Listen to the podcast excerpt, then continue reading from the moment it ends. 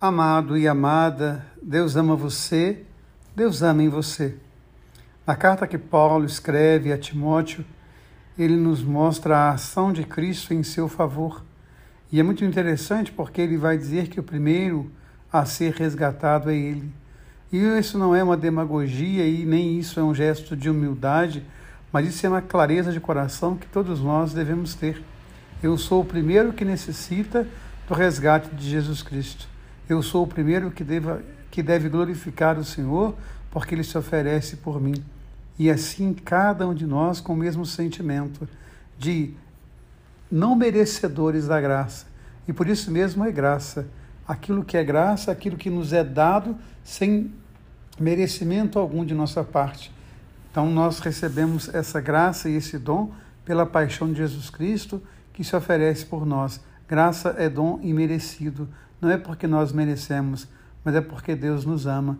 E as parábolas de Jesus nesse sermão da planície, do Evangelho de Lucas, as imagens que ele usa para nos falar da ação de Deus em nós. Primeiro, dos frutos. A árvore se conhece pelos frutos. Não é o fruto que se conhece pela árvore, mas é a árvore que se conhece pelo fruto. Então, se você age de acordo com o amor, com a graça e com a misericórdia de Deus, naturalmente os frutos da sua ação serão frutos de misericórdia, de mansidão, de bondade e do amor de Deus. E depois a imagem da casa que é edificada sobre a rocha, a rocha que é acolhida, a rocha que é abrigo, a rocha que é proteção, a rocha da qual vai jorrar a água que alimenta o povo no deserto. Muitas vezes o povo de Israel vai usar a imagem, ele é o rochedo da minha salvação.